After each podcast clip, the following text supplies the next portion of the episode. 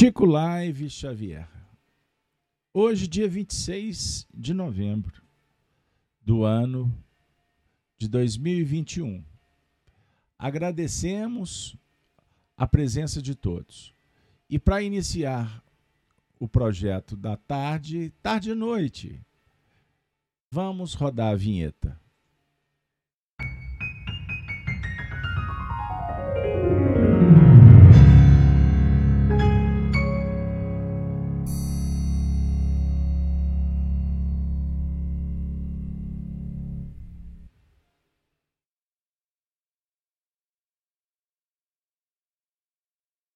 Minha amiga, meu amigo, é com muita alegria que estamos de volta para realizarmos o Chico Live Xavier, enquanto de número 103. Que alegria! É uma marca que motiva para que continuemos a singrar nos mares do estudo, das recordações, das histórias que objetivam nos auxiliar na interpretação da nossa própria história e do livro que estamos escrevendo, da própria vida. Portanto, espero que todos que aqui se encontram no chat se sintam primeiramente abraçados. Muito obrigado. Desde a Regina, que foi a primeira a acessar o chat, Lembrando que estamos transmitindo no canal do YouTube, Facebook, Instagram, da Rede Amigo Espírita e também do canal Gênesis. Se inscrevam no nosso projeto. Então eu abraço a todos, a todos. Lembrando que nós fazemos estudos todas as manhãs com Gênesis no lar, Evangelho no coração, a partir do canal Gênesis. E aqui nós estamos nos envolvendo, nos abraçando, para relembrar Chico Xavier, sua obra, sua família, encarnada, desencarnada, os amigos que conviveram com ele, os feitos que, por certo, nos inspiram a seguir as pegadas do Cristo. Chico, nascido 2 de abril de 1910, desencarnou em junho do ano de 2002. Uma trajetória, por certo, vitoriosa. Chico Xavier, trabalhador do Cristo, coordenado pelo seu mentor espiritual Emmanuel, que o acompanhou com tanto carinho, uma presença firme, digna, nobre, da sua categoria, da sua condição espiritual. Pois bem, Chico, trabalhador, funcionário público, família, dedicado ao espiritismo. O tempo foi passando, ele foi ficando conhecido. Deu muitas entrevistas, biografado por centenas de colaboradores. Biografias das mais diversas histórias que foram contadas, naturalmente, com o colorido daqueles que enxergaram a sua passagem. Algumas mais jornalísticas, apoiadas nos fatos, algumas outras também com fantasias, com um jeito carinhoso de querer tratá-lo em algumas outras, uma idolatria fanática. Mas é o painel natural que descreve a trajetória daqueles que deixaram legados importantes.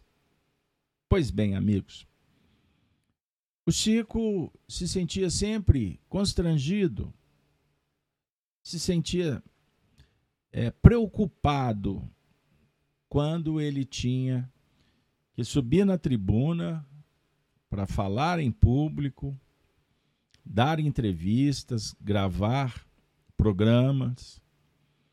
Ele, ele confessava para os amigos que se sentia pequeno diante da responsabilidade. O homem de bem. Chico representa para a gente facetas extraordinárias que precisamos viver. O homem de bem, conforme em Espiritismo, Kardec o revela, é aquele que vive a lei de amor, de justiça, de caridade. Justiça, amor e caridade. Esta é a sequência. Foi o seu compromisso e se transformou num legado que nos emoldura painéis, como eu disse, para que a gente possa lutar em busca da perfeição própria. Não copiando, mas se inspirando nos exemplos da generosidade, da justiça, do comprometimento com as causas nobres. Hoje, o tema Chico Xavier. Quem é você? Espero que a gente construa juntos uma história importante nessa tarde. Mas antes, eu gostaria de relembrar os últimos episódios que marcaram o encontro da nossa tarde. Desde quando terminamos o livro Ave Cristo, começamos a trabalhar aspectos do perfil psicológico e do legado do, do Chico, com o intuito de compartilhar conhecimentos, uma vez que também me tornei biógrafo, a partir das memórias de Arnaldo Rocha. Em 2006, publicamos o livro Chico, Diálogos e Recordações. Livro que repercutiu e continua contribuindo de uma forma extraordinária no movimento espírita. As memórias de Arnaldo são um tesouro que precisam ser conhecidos e estudados. Em sequência, as memórias de Cidália Xavier, sobrinha de Chico, nós oferecemos o livro Chico Xavier, do Calvário à Redenção. Uma obra que Cidália nos encanta com suas narrativas. Cartas inéditas, documentos exclusivos, guardados, confidencial, da nossa querida Cidália Xavier, filha de Maria da Conceição Xavier. Uma história extremamente emocionante. Mas então, voltando, nós trabalhamos o tema Chico Xavier, um coração materno foi o programa de número 100. Lembram quando trouxemos uma carta de Meimei do mundo espiritual para Arnaldo Rocha, através do próprio médium, quando ela usa a expressão não esqueçamos de Chico, que continua velando por nós com o afeto das mães. Trouxemos também uma carta escrita pelo Chico para o Jô, seu amigo. Carta confidencial que ele se coloca como mãe espiritual do Jô. Depois trouxemos o tema espírito, homem, mulher. Foi uma continuação dessas reflexões em torno do perfil da nossa alma querida. Vale a pena, se você é um pesquisador ou gosta desses assuntos, acessar a playlist nos nossos canais Gênesis e Rede Amigo Espírita. Todos os vídeos estão disponibilizados, como é o nosso trabalho, gratuitamente. Depois fizemos o tema. Chico Xavier teria sido Ambrosina? É uma afirmativa ou uma pergunta?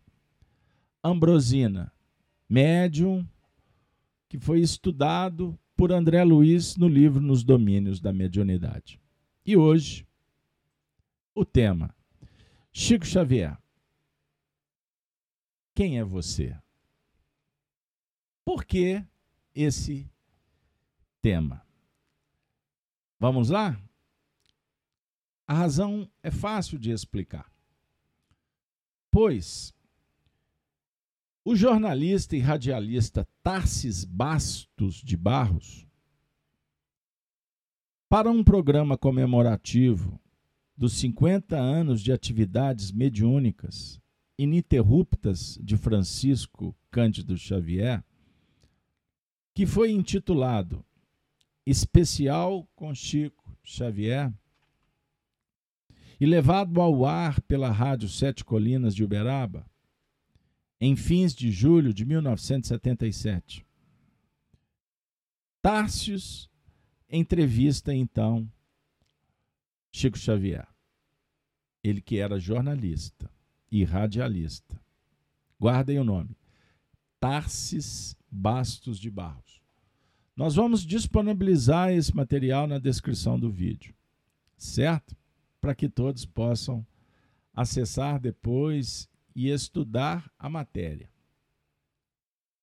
Pois bem, o que, que aconteceu nessa entrevista? O jornalista entrevista Chico. Interessante porque a gravação em fita dessa entrevista chegou-nos às mãos pela gentileza da mãe do entrevistador, senhora Vilma Sônia Bastos, residente em Uberaba. E esse material foi publicado, vejam bem, no livro Entender Conversando, Psicografia de Francisco Cândido Xavier. Autoria espiritual diversos, Emmanuel. Pois bem, o que, que aconteceu? Na, durante a entrevista, houve uma pergunta de um valor significativo e que Chico Xavier respondeu de uma forma única, singular, particular, com o seu jeito todo especial, o seu jeito todo mineiro, seu jeito tímido, cândido, bondoso, nobre, mas firme, direto quando tinha que ser. E nesse episódio, Chico deixou um legado espetacular, porque nós vamos ver na sequência como ele se posiciona diante da pergunta. Então, eu convido vocês, primeiro, para que a gente viaje no tempo. Isso é muito importante, pessoal, porque não cansamos de dizer que é um grande erro quando a gente trabalha a história sem contextualizar. Nós lemos matérias, reportagens, textos de um período e costumamos ler com os olhos da atualidade. Anacronismo. Cometemos erros. Então, o, o painel que precisa de ser ressaltado nessa entrevista, eu gostaria de repetir para vocês. A época era o final dos anos 70, 1977. Chico comemorava 50 anos de atividades mediúnicas. Então, para você que não sabe ou esqueceu, Chico começou o seu mandato mediúnico em 1931, de uma forma oficial. Ele é acolhido em doutrina espírita e se torna adepto, estudioso, filósofo, aprendiz, no ano de 1928. E que nós, nos, nas duas biografias, repito, com a colaboração valiosíssima de Arnaldo Rocha e Cidália Xavier, trouxemos detalhes, inclusive alguns que não eram conhecidos até então. Nós estamos no, nos, já viramos o século 21. Pois bem, então 50 anos de mediunidade. Começou em 28, Mas 31, Emmanuel assume o contexto, a coordenação direta. E aí tudo muda. Então, de 28 a 31, Chico viveu um processo de adaptação, aproximação a um novo contexto de vida, uma vez que nesse período ele estava com 18 para 19 anos. 1928. A sua irmã ficou doente. E essa história toda publicizada no livro Chico Xavier do Calvário a Redenção. A família é acolhida, a irmã tratada e ele começa a dar os primeiros passos. Junto com seu pai, com seu irmão José Xavier e com sua irmã Maria da Conceição, a Tiquinha. As narrativas focam, centralizam muito no Chico. Mas é necessário contextualizar o processo e verificar todo o contexto, porque ninguém caminha sozinho. Perceberam? Então isso nos favorece para sairmos da idolatria, ficarmos olhando apenas uma face do processo, um lado da moeda, e nos desconectamos do painel como um todo porque inclusive isso favorece para você e eu entendermos o que está acontecendo na nossa vida. Não podemos pensar apenas em nós. Descolados, desconectados das pessoas, das situações, da época, do ciclo, da etapa da vida, do despertamento psicológico de acordo com aquele processo. Compreenderam? Então Chico tinha 18 anos. 21, depois Emmanuel assume. 21 anos, a maioridade da época. E Emmanuel fala, por exemplo, produção mediúnica. Antes, pode julgar muita coisa no lixo. Que agora nós vamos revisar e eu vou acompanhar para e passo. Então agora damos um salto 50 anos depois. 1977. Chico já era uma pessoa experiente dentro do contexto da sua trajetória naquela encarnação. Fiz-me claro? 50 anos de mediunidade. Portanto, Vejam aí. Vejam aí. Então ele, com 70 anos de idade, pressionado, respondendo perguntas muitas vezes capciosas, cheia de segundas intenções. E nesse caso, ele foi arguído pelo jornalista e radialista Barros. Qual foi a questão levantada? Vamos lá. Chico Xavier. Ao final desse programa, que teve a pretensão de mostrar, se não toda, pelo menos parte de sua vida, nós lhe perguntamos. Aspas.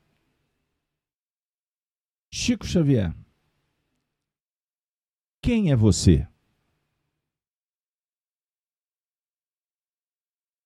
Alguém já te fez essa pergunta? Quem é você? Vocês sabem que eu gosto de trabalhar os assuntos trazendo sempre para o campo íntimo.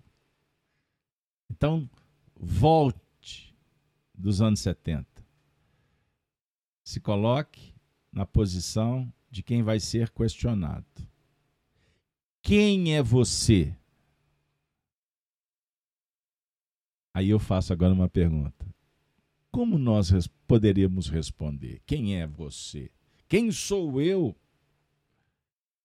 Essa pergunta foi feita num programa que estava indo ao ar na cidade de Uberaba, Sete Colinas. A Roma em miniatura em Minas Gerais, como afirmamos vez por outra. Lembrando que Roma é cidade das Sete Colinas. Hein, pessoal? O que você responderia? Chico foi impactado. Ele não esperava essa pergunta. E para a alegria nossa, na tarde de hoje, ele respondeu da seguinte forma: Vamos voltar para os anos 70? Calça boca de sino? Lembra dos óculos? E a cabeleira? Estávamos próximos dos anos 80. O que, que aconteceu naquele período? Qual música que ouvíamos? Qual filme que fazia sucesso? Como é que era o cenário político? Como que estava o Brasil? O Chico respondeu assim: Talvez, talvez, talvez, constrangido, mas com a proteção dos espíritos superiores, ele trouxe um conteúdo doutrinário extraordinário. Calma. Eu sei que você está dizendo, vamos, Carlos Alberto. Propositalmente eu quero dizer, calma. Calma. Nós não estamos com pressa. Respira fundo. Chico Xavier, quem é você? Resposta. Meu caro Tarsis, embora avesso às informações autobiográficas, não posso deixar de me estender um tanto na resposta. À questão que a sua bondade suscita. Antes de tudo, antes de tudo, rogo as suas desculpas de companheiro berabense, de distinto jornalista do nosso campo cultural. Se vier a parecer pretensioso ou prolixo, o que realmente não desejo. A pergunta que você me dirige não deixa de ser um tanto estranha. Porque, sendo eu um cidadão como qualquer outro, pertenço ao gênero humano e não me consta, seja de praxe, que esta ou aquela pessoa deva explicar quem vem a ser. Desde que esteja sempre circulando, qual me acontece no relacionamento comum. Mas satisfazendo a sua curiosidade simpática, devo esclarecer ao prezado amigo que sou uma pessoa como tantas outras. Com muitos erros na vida e alguns poucos acertos. Sempre alimentando o sincero desejo de cumprir minhas obrigações.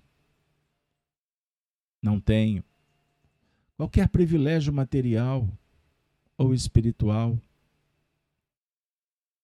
No setor da profissão, Trabalhei quatro anos numa fábrica de tecidos.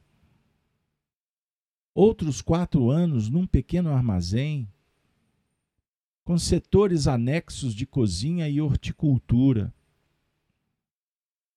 E outros 32 anos consecutivos no Ministério da Agricultura, no qual me aposentei na condição de escriturário, somando ao todo 40 anos de trabalho profissional. Em mediunidade, especialmente na psicografia, completei agora, em 8 de julho do corrente, meio século de atividades ininterruptas.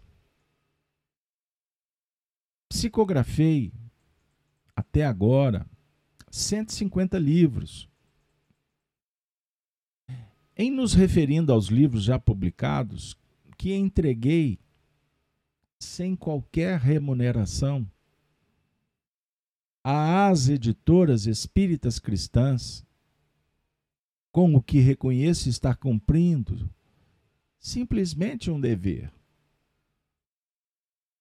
Materialmente, tenho atravessado longos períodos de moléstia física. Sou portador de luxação no olho esquerdo desde muitos anos. E, em verdade, tenho recebido muito auxílio dos amigos espirituais nos tratamentos de saúde a que tenho me submetido. Mas já passei por cinco cirurgias de grande porte, sempre pelas mãos de médicos cirurgiões humanos e amigos,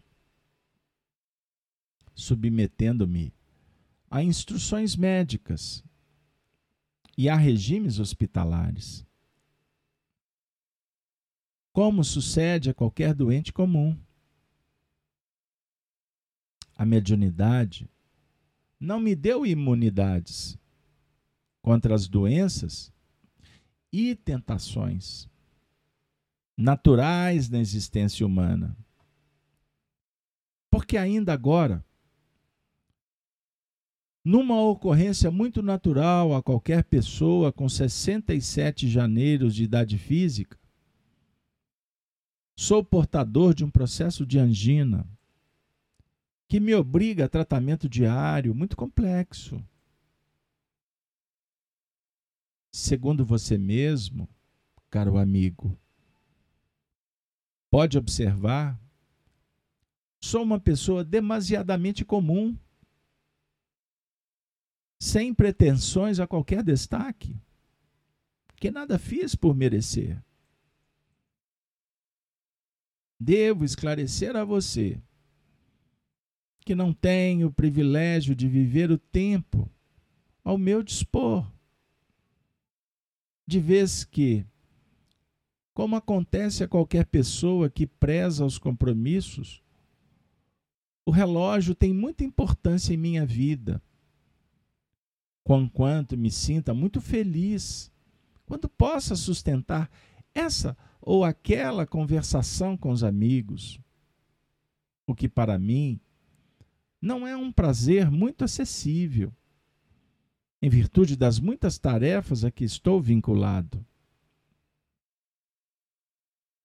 Para clarear tanto quanto possível a minha resposta à sua pergunta, Esclareço que, em matéria de estudos, tive apenas o curso primário na cidade de Pedro Leopoldo, onde nasci. Mas, naturalmente, ouvindo instruções e escrevendo instruções com o espírito Emmanuel e outros espíritos amigos, desde 1927, é impossível que a minha inteligência, mesmo estreita quanto é, não obtivesse alguma evolução e algum aprimoramento em meio século de trabalho espiritual incessante. Esclareço ainda a você que pertenço morfologicamente ao sexo masculino e qual ocorre com as pessoas que sentem e pensam muito sobre as próprias responsabilidades? Psicologicamente, tem os conflitos naturais inerentes a estas mesmas pessoas. Conflito estes que procuram serenar, tanto quanto possível, com o apoio à religião, pois não creio que possamos vencer as nossas tendências inferiores ou animalizantes sem fé em Deus. Sem a prática de uma religião que nos controle os impulsos e nos eduque os sentimentos. Passei por muitas lutas espirituais, desde tenra idade, em matéria de faculdades mediúnicas. Mas com a doutrina espírita, em que Allan Kardec explica os ensinamentos de Jesus, há precisamente meio século, encontrei nas tarefas espíritas o equilíbrio possível de que eu necessitava para viver e conviver com os meus irmãos em humanidade. E para trabalhar como qualquer cidadão que deseja ser útil à sua família e ao seu grupo social. Informo ainda a você que o trabalho mediúnico foi sempre muito intenso em minha vida e que continuo solteiro, sentindo-me feliz nesta condição. Aproveito ainda o ensejo para dizer ao bom amigo que sou muito grato aos companheiros e autoridades que se referem com tanta generosidade e carinho ao meio século de serviço mediúnico que completei agora.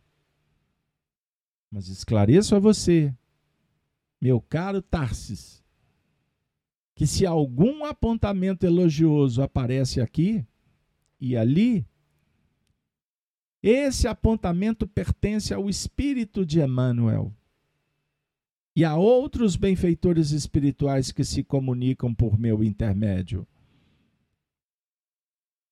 Em minha condição simples de medianeiro espírita, e que de mim mesmo não passo de um médium muito falho em tudo, precisando sempre das preces e das vibrações de apoio e das pessoas amigas espíritas ou não espíritas, que possam fazer a caridade de orar em meu favor, para que eu possa cumprir o meu dever a você, meu caro amigo Tarsis. Muito obrigado. Muito obrigado. Chico Xavier. Minha amiga, eu disse para vocês que não ia ser simples. Por isso, calma. Fiz a leitura em sintonia com o pensamento, traduzindo naturalmente esse texto para o seu coração numa linguagem bem diferente, na tecnologia que favorece o intercâmbio. Mas esse é o Chico. Ipsis literis que a nossa voz fique embargada com a sua apresentação. Sempre cuidadosa, prudente, amorosa, respeitosa. Um exemplo que representa a doutrina espírita com tanto amor e devoção. Chico representa uma geração de espíritas que, como afirmou a Maria das Dores, nos toca profundamente, pois esbanja ternura e simplicidade. Apaixonante. O Chico, e eu gosto de sempre convidá-los a pensar num grupo que veio à Terra para fazer diferente. O Chico sempre nos remonta a um cenário muito mais amplo. Pela sua leveza. Ele funciona como aquele médium que abre a porta e, ao mesmo tempo, se revela como uma ponte. Para que haja um trânsito de beleza, um compartilhamento de nobreza, de altivez, de inteireza, pela certeza do bem comum que precisa de ser trabalhado ao nível íntimo, a reverberar na vida, a repercutir nos corações que caminham, seja do lado no compromisso do trabalho, ou aqueles indiferentes que campeiam pela sociedade, ou muitos que estão acamados, hospitalizados, abandonados na terra, ou no espaço, seja onde for. O Chico deu o que pôde. E foi tão autêntico que isso se multiplica até os dias atuais. Pois aprendemos com aquele que o tutelou, Emmanuel, que aquele que dá o que pode, dá tudo.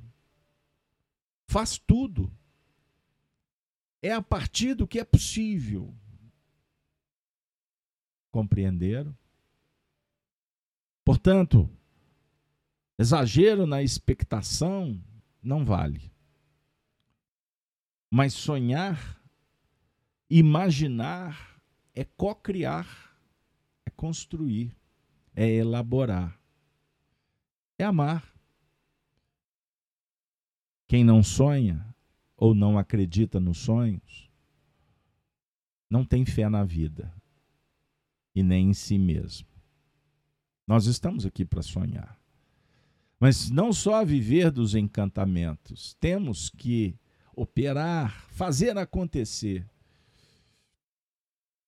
Inclusive, aprendendo a esperar a vitória, sem jamais abrir mão da luta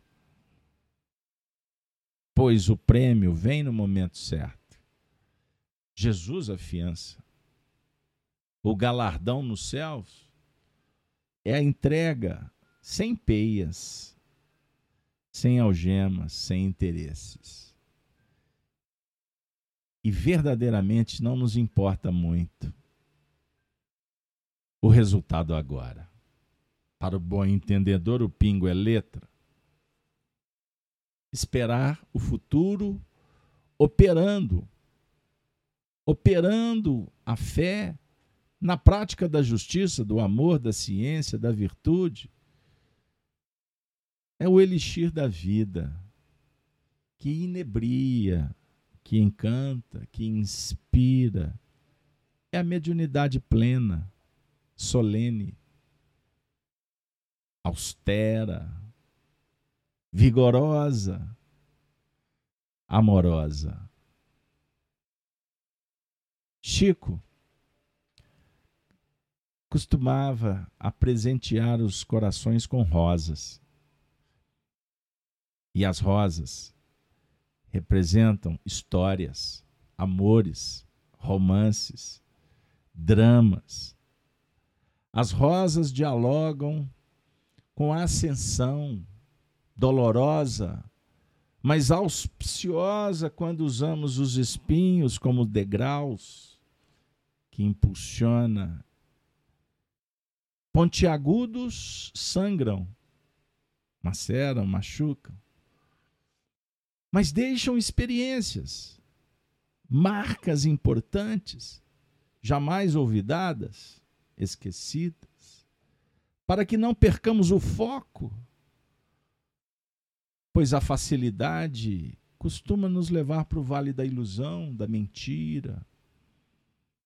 O ópio vaidoso que encarcera, que precipita nas quedas pela exaustão, pela doença, por todos os problemas que depois temos que reparar. As rosas com o elixir do amor, que nos aproximam dos amores, as almas queridas, estando na terra ou não, nos céus, anteciparam-nos da grande mudança, mas jamais nos abandonam e fazem parte de um jardim maravilhoso. Chico sempre referenciava Maria Santíssima. Certa feita disse para Arnaldo: As minhas preces mais doídas a ela endereço. Arnaldo Rocha perguntou: Por quê? Porque muitas vezes as mães sabem o que passam pelo coração das filhas. Diálogos de profunda sensibilidade que encantam. Como dissera o chat, a Maria das Dores. Se torna apaixonante, cativante, motivante. Chico responde. E a gente percebe no texto, sem querer fazer ilações, para não sermos é, especuladores criando narrativas para apoiar e daqui a pouco reverberar teorias, como é comum acontecer, inclusive na própria divulgação do trabalho do Chico. Muitas vezes em jornalismo se diz que tem hora que a fantasia vende mais do que o fato. Publiquem a ilusão. Não é o nosso projeto. Não é do nosso interesse. A nossa responsabilidade doutrinária com aqueles que batem a porta da casa de Kardec, aonde o laboratório para nós é efetivo na prática dos estudos doutrinários, o que nos importa são os conteúdos que favorecem a libertação, a educação de cada um que aqui se encontra. Pois nós somos os maiores necessitados. E foi o que o Chico disse que o era durante toda a sua vida.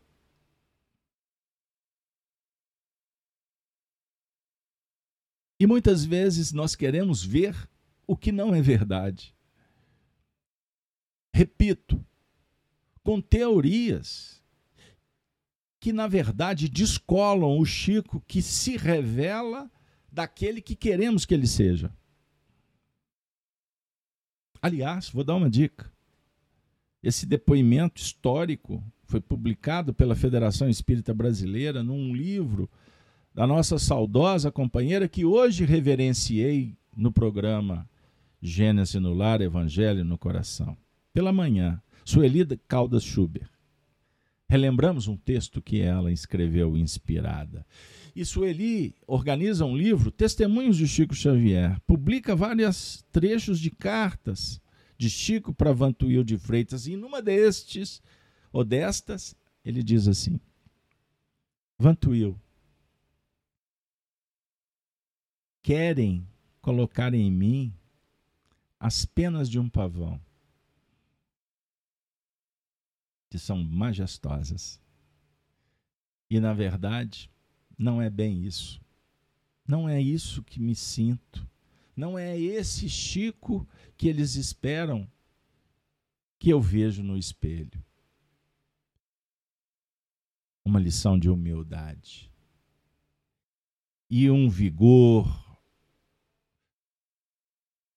ereto, nobre sem permitir negociar com a sedução dos aplausos que são manifestos muitas vezes por aqueles que estão sendo atendidos em suas necessidades. Que depois viramos deixamos, abandonamos. Dentro das injunções utilitaristas, que é muito comum na vida de um médium. Procurado, sugado, vampirizado, até que ele dá a última gota, joga-se na lata de lixo. O calvário do médium é de caminhar com a solidão fundamental para o filósofo. Meditar, avaliar, ressignificar e estar pronto para se modificar sempre, diariamente. A cada desafio, porque é uma tarefa nova. Você convive com uma pessoa, cada diálogo é uma nova oportunidade para nos posicionarmos diante da consciência e com a tarefa que nos comprometemos. Bem-aventurado quem singra o mar da vida, vai até o fim, focado nos seus princípios, nas suas crenças, sem tergiversar, sem hesitar, sem abandonar, segue adiante com coragem, com amor, com fé chegou a hora de fazer como ele fez a sua tarefa, porque ninguém terá a missão que compete a um outro. Ninguém veio à Terra para fazer o que você tem que fazer. E você não fará o que é de competência do outro. Portanto, não justifica disputa. Ninguém ocupa o lugar do outro. A César o que é de César, a Deus o que é de Deus. Amigo e amiga, esse texto merece ser estudado com paciência por, por aqueles que realmente têm interesse em conhecer um pouco mais o perfil do Chico. As respostas aqui dadas elas indicam de uma forma muito clara que algumas perguntas tinham sim segundas intenções. E por isso ele versou por algumas exposições que afirma que confirma para ele mesmo a sua tarefa. E não abre porta, não conversa com a treva que campeia ao derredor do médium, que o incita, que arma situações delicadas, armadilhas o tempo todo o médium é visitado. E nessa entrevista, ele, com muita nobreza, de uma forma fraterna, ele está dizendo para o jornalista: já que você perguntou, eu vou responder. Avesso a informações autobiográficas. Não posso deixar de me estender um tanto na resposta à questão que a sua bondade suscita. Bondade? Ele está dizendo. Bondade. Mas, em outras palavras, no eufemismo característico, ele está dizendo: você está afim de armar uma para mim, né, querido? Mas eu vou responder. Só que no dia a dia, com a postura comum, chula, superficial, imediatista, a gente dá logo na canela. Chico não fazia isso. Ele falava para Arnaldo Rocha, quando Arnaldo dizia: Chico, cuidado, Chico, tem cilada, Chico, por que, que você não chama atenção? Por que, que você não fala da obsessão que está caracterizando o comportamento? Ele dizia: ah, Naldinho, eu não vi no mundo para tirar a ilusão de ninguém. Que a vida o ensine. Eu vou contar uma história. Arnaldo falava muito para gente sobre isso. Chico, quando um companheiro ingressava nas tarefas, ele costumava dizer: Você viu, Naldinho? Fulano está conosco agora. Louvado seja Deus. Aí, quando os indivíduos aprontavam e saía do trabalho, Chico costumava dizer: Que Deus seja louvado. É isso, gente. Diferente disso, é ficção. É fake news. É narrativa valoriza muito mais o narrador do que dialoga com a fonte primária verdadeira de quem realmente foi o Chico. Perceberam captaram. Antes de tudo, rogo as suas desculpas de companheiro berabense, de distinto jornalista do nosso campo cultural, se vier a parecer pretensioso ou prolixo, o que realmente não desejo, mas eu tenho que explicar. Nesse caso aqui, eu vou ter que abrir. Observem. Vocês já tiveram a oportunidade de analisar o perfil psicológico de Allan Kardec quando respondia as questões? Sem prolixidade. Era direto ao ponto. A pergunta que você me dirige não deixa de ser um tanto estranha. Porque, sendo eu um cidadão como qualquer outro, pertenço ao gênero humano e não me consta seja de praxe que esta ou aquela pessoa deva explicar quem venha a ser, desde que esteja sempre circulando qual me acontece no relacionamento comum. Vocês já observaram a nossa tendência a querer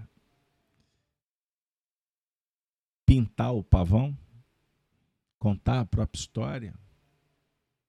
Aconteceu comigo. Já viram?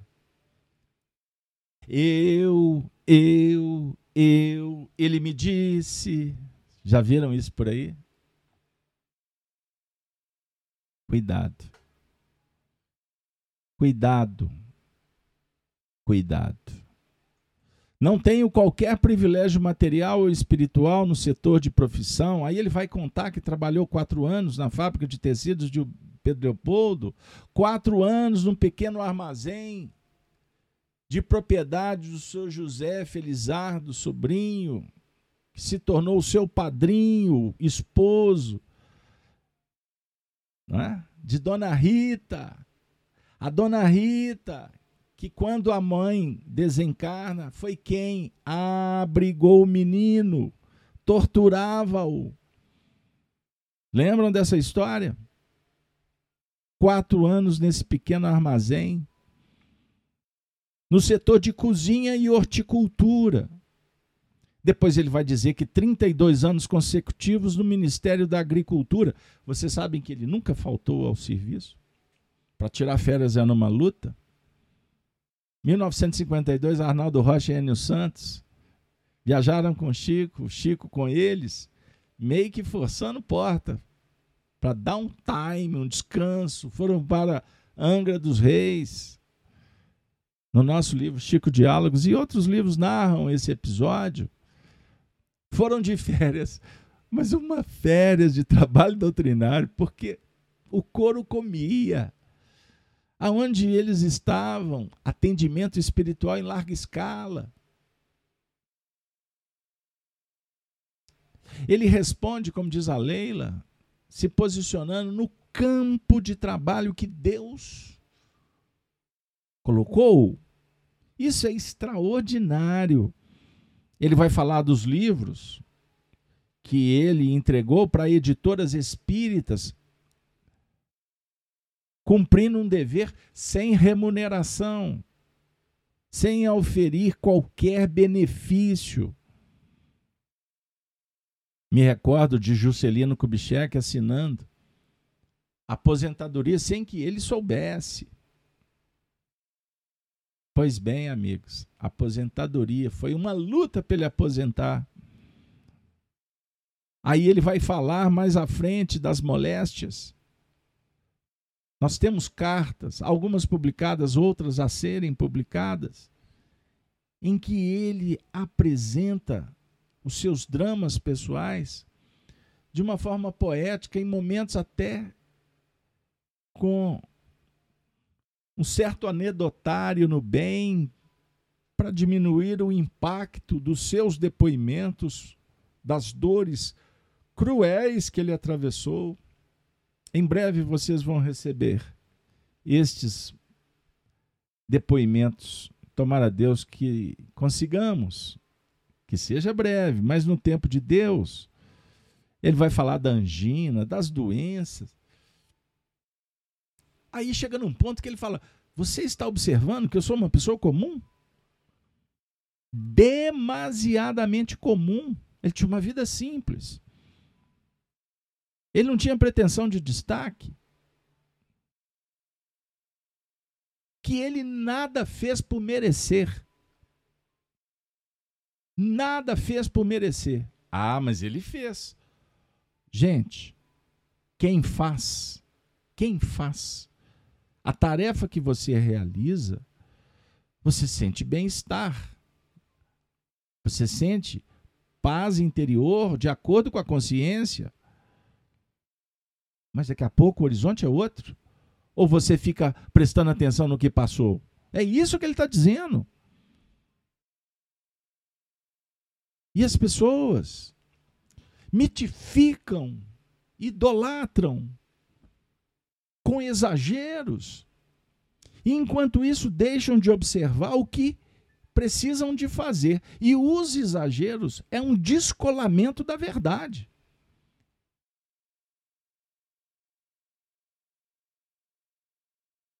Perceberam, gente? Perceberam? Nós temos depoimentos de Chico Xavier depois de desencarnado.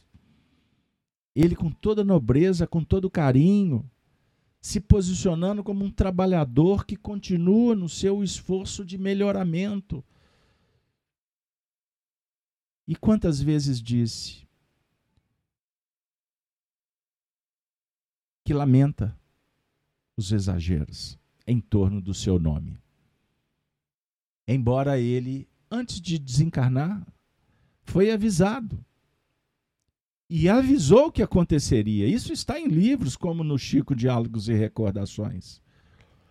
Por isso que ele pediu para o Arnaldo Rocha que ficaria, que desencarnaria depois, que pudesse de alguma forma contar algumas coisas para tentar diminuir o impacto dessa idolatria cega, fanatizante, que enchem os portais, seguidores, dinheiro, youtuber com fantasias que afastam muito mais as pessoas do que realmente ou daquilo que elas mais precisam, que é o evangelho.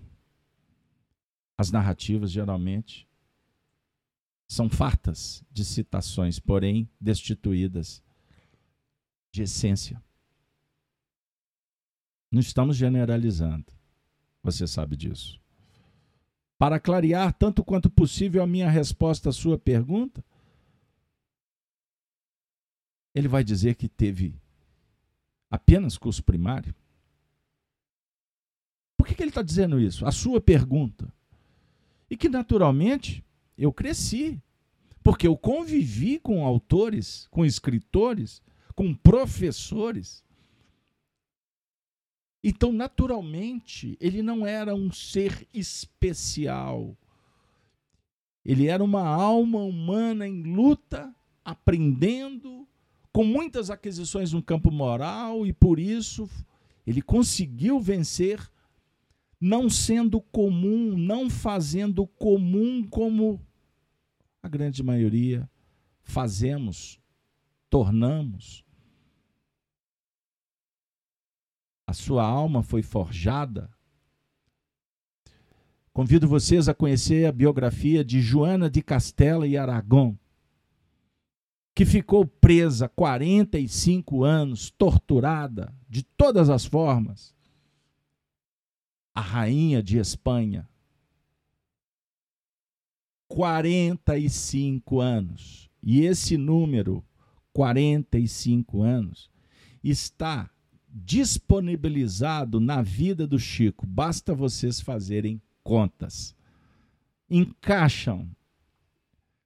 Nós estamos aqui com indicadores muito interessantes que eu não vou me deter para não tomar o tempo das senhoras e dos senhores mas as nossas pesquisas transcendem o cenário, inclusive atual. Estudamos reencarnações, perfis, lutas, não só do Chico, mas de um grupo. E aí a gente vai começar a entender o porquê que deu conta. Se não vincular aos sofrimentos, às lutas anteriores, aí sim esbarramos nesse cenário que traz uma alma pronta das esferas superiores, porque Deus ofereceu-a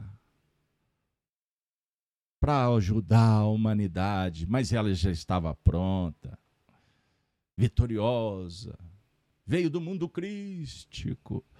Aí citam os mundos superiores, e aí é uma viajação que nos descolam da realidade. Porque o importante é observar que Deus impõe a encarnação com o fim de vos fazer progredir. A obra espírita é mais do que clara. Ela é imponente, majestosa. Ah, minha amiga, meu amigo, informo, o Chico disse, que o seu trabalho mediúnico foi sempre muito intenso e, e a vida dele prodigalizou a sua condição de solteiro. E ele se posiciona feliz naquela condição. Por que, que ele falou isso? Para que, que ele entrou nesse cenário? Ele foi falar do tema nessa entrevista? a sua pergunta um tanto estranha, então eu vou ser obrigado a responder. Nesta encarnação, ele abriu mão, ele transcendeu as próprias manifestações naturais da fisiologia. Por isso ele vai dizer mais à frente: me encontro morfologicamente, fisiologicamente num corpo masculino. Mas ele vibrava em outra faixa. E o seu foco era do trabalho, da realização em família. Ele abriu mão do, dos relacionamentos conjugais. Ele não veio aqui para isso. O que não, o que não significa que as opções nesses setores sejam pecaminosas. Não reflitamos com a religião medieval, não é isso. Mas a questão da afetividade foi trabalhada num outro padrão. Sem a busca do prazer sob o ponto de vista sexual. Perceberam? o que é um direito de qualquer um. É sagrado, é divino. Lidar com as forças, aprender com elas, endereçá-las, canalizá-las, sobre o ponto de vista de um psiquismo harmonizado, que se supera, que sublima. Ele utiliza essas forças para gerar outros filhos, como nós trouxemos no último encontro, um trecho de uma entrevista eu não tinha um corpo para ter filhos. Ele quis dizer o quê? Que o perfil psicológico, que a polaridade mais expressiva na sua intimidade é a feminina. Ele não tinha um corpo feminino para produzir.